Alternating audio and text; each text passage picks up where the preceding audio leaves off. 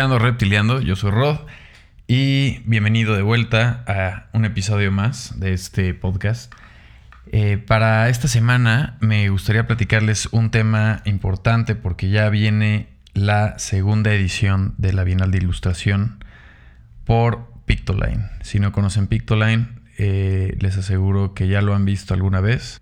Más que un medio, son una empresa de diseño de información y viene de tras de este personaje que se llama Eduardo Salles, que él empezó, bueno, antes eh, ha sido director creativo, estuvo en Walter Thompson y estuvo en otras, estuvo como director creativo general en Flock.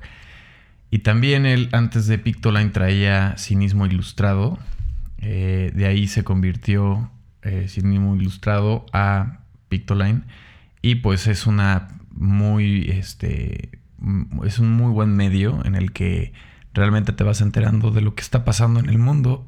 Ah, perdón. y este, pues cada año van haciendo su almanaque también. Que los almanaques están también increíbles. Eh, prácticamente vas viendo lo que, que, pasó ese día de relevancia en la historia del mundo. Y han pasado, este, pues, N cantidad de ilustradores eh, nacionales e internacionales, los cuales son los que trabajan ahí también. Y pues de ahí salió la primera convocatoria hace dos años de la Bienal de Ilustración, cual ahorita ya es la segunda edición. Se está este, repitiendo cada dos años. Y pues este, está dirigida a autores de países latinoamericanos sin importar dónde radiquen o residentes extranjeros con una estancia mínima de tres años, mayores de edad al momento del registro. Las obras deberán ser individuales y de la propiedad de quien registra. El tema de esta participación es un tema libre y las obras realizadas tendrán que ser de entre marzo del 2018 hasta marzo del 2020.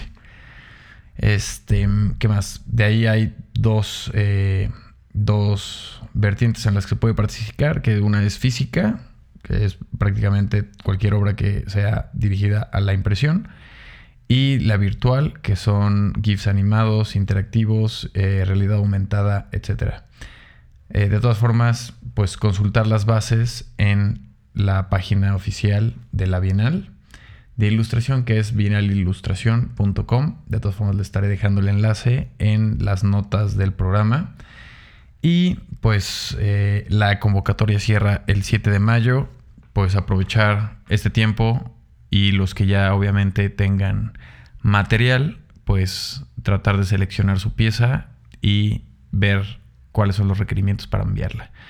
Es una muy buena oportunidad porque en realidad, la, por ejemplo, la primera convocatoria tuvo más de 4.600 eh, entregas o submissions, ¿no? Entonces, pues sí son bastantes y de ahí salieron muchísimos finalistas, eh, entre ellos este, los, los, ganadores que los voy a mencionar, pero sí entre los finalistas habría muchísimos finalistas que seguramente han visto.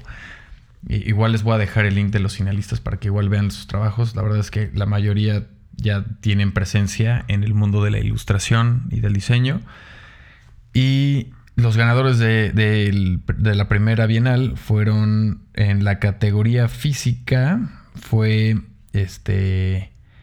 Ah, no, bueno, la, la primera, la categoría digital fue Rodrigo Miguel, que es más conocido por New Mechanic. Él fue de categoría de ilustración digital por su pieza Self AE y tiene es una ilustración animada. Eh, él tiene ya un, a, mi criterio, tiene un estilo bastante marcado. Eh, se me hace un ilustrador muy experimental. Le gusta estar evolucionando completamente. Le, recomiendo seguir sus redes también. Este, también él tiene ahí unos cursos eh, digitales en, de animación en 2D con Photoshop de cuadro por cuadro y creo que me parece que tiene otro ahí también en doméstica.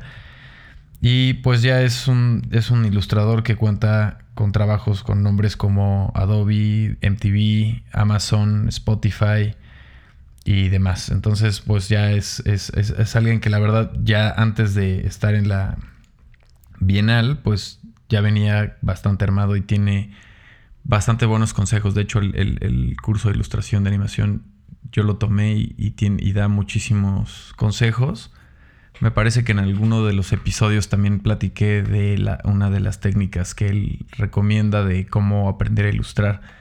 Y el proceso es pues bastante básico, más que nada es estar buscando esa dinámica de repetición y de estar haciendo algo constantemente todos los días para ir evolucionando sin tener que querer crear eh, piezas increíbles de la noche a la mañana, ¿no?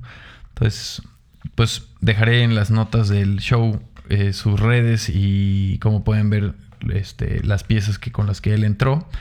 En la categoría física fue Javier Olvera, el Park, eh, ilustrador, animador originario de Querétaro, que con sus ilustraciones busca plasmar la opinión y hacernos recapacitar sobre temas políticos y sociales. Él, tiene un, estilo y, y, va, pues, interpreta visualmente a las personas y su comportamiento con la sociedad. Él ha trabajado y ha tenido soportes para The Hong Kong Blood Opera, que es una banda de rock, eh, Mi Valedor, Olivais. y también hay un tercer premio que se llama Premio Revelación, que eh, en la primera bienal se le dio a No sé si lo estoy diciendo bien, pero escribe B W I Z A G e, y se llama Andrés Carabeo. Él tiene, es un, ilustrador de Chihuahua y tiene una técnica de, de lápiz, eh, pues como, muy, que, la verdad sí llama bastante la atención. Entonces también, pues obviamente vale ver la pena su trabajo, que son unas piezas bastante impactantes. Entonces les dejaré eh, los links de sus redes y de la convocatoria. Es una oportunidad muy buena para todos aquellos que estén metidos en la ilustración y pues este, también está revisando la lista de los, eh, de los finalistas, que también eh, no porque no hayan ganado este, sus obras tengan otro peso, sino que también hay artistas increíbles en esa lista. Y obviamente pues la mayoría de gente que estuvo ahí intentando entrar a esta convocatoria de hace dos años. Y bueno, pues esa recomendación y de ahí, pues seguir platicando, como lo habíamos comentado el, el episodio pasado, sobre el, estudio de diseño ganador de los Latin American Awards de el 2019, o sea que fueron entregados este año y fue para un este, estudio de diseño y arquitectura que se llama PS2 Arquitectura y Diseño o lo tienen, lo, pueden ver en su página como ps2.com.br, que es terminal de Brasil. Este estudio, incluso en su página, tienen, o sea, eh, eh, la construcción, arquitectura de la página, a mí se me hace bastante interesante, me gusta que lo tienen de la forma en la que trabajan sus proyectos. Se dedican muchísimo al tema de señalética, museografía, eh, tienen mucha editorial de libros y este pues tienen en su página de internet por lo menos lo tienen demasiado visual desde que entras con, mucho mucha señalización y data de cómo organizan sus proyectos como identidad, editorial, promocional, señalización digital, experimental e incluso cuáles han sido premiados que en realidad casi el 85-90% de todos sus proyectos han sido mencionados o galardonados en algún lugar. Y pues tienen un estilo muy peculiar en, todas sus identidades y construcciones de marca. Me parece que ese es un estudio que, lleva más allá la, la, visualización de los proyectos a un concepto de comunicación bastante tangible y expresivo. Mm, utilizan muchísimo el tema de tipografía para, y, tienen un, sistema bastante limpio.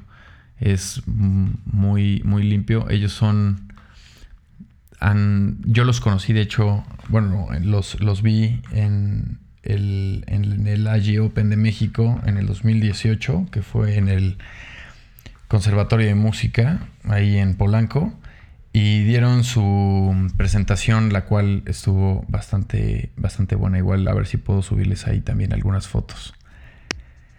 Esto, esto fue todo. Quisiera dejarles más detalles visuales porque realmente esto está bastante visual y platicarles un poquito más de este estudio que me parece un estudio de referencia que vale la pena de darle una checada. Y este, pues a todos los que han apoyado en reviews, en follows, en compartir el podcast, la verdad esto ayuda muchísimo. Por favor, si les parece eh, que tienen algún comentario, este, no esperen y por favor mándenme sus comentarios. Y si pueden seguir compartiéndolo, dejarme un review en Apple Podcast, eh, también eso es de gran ayuda para mí. Vienen próximamente nuevas entrevistas también.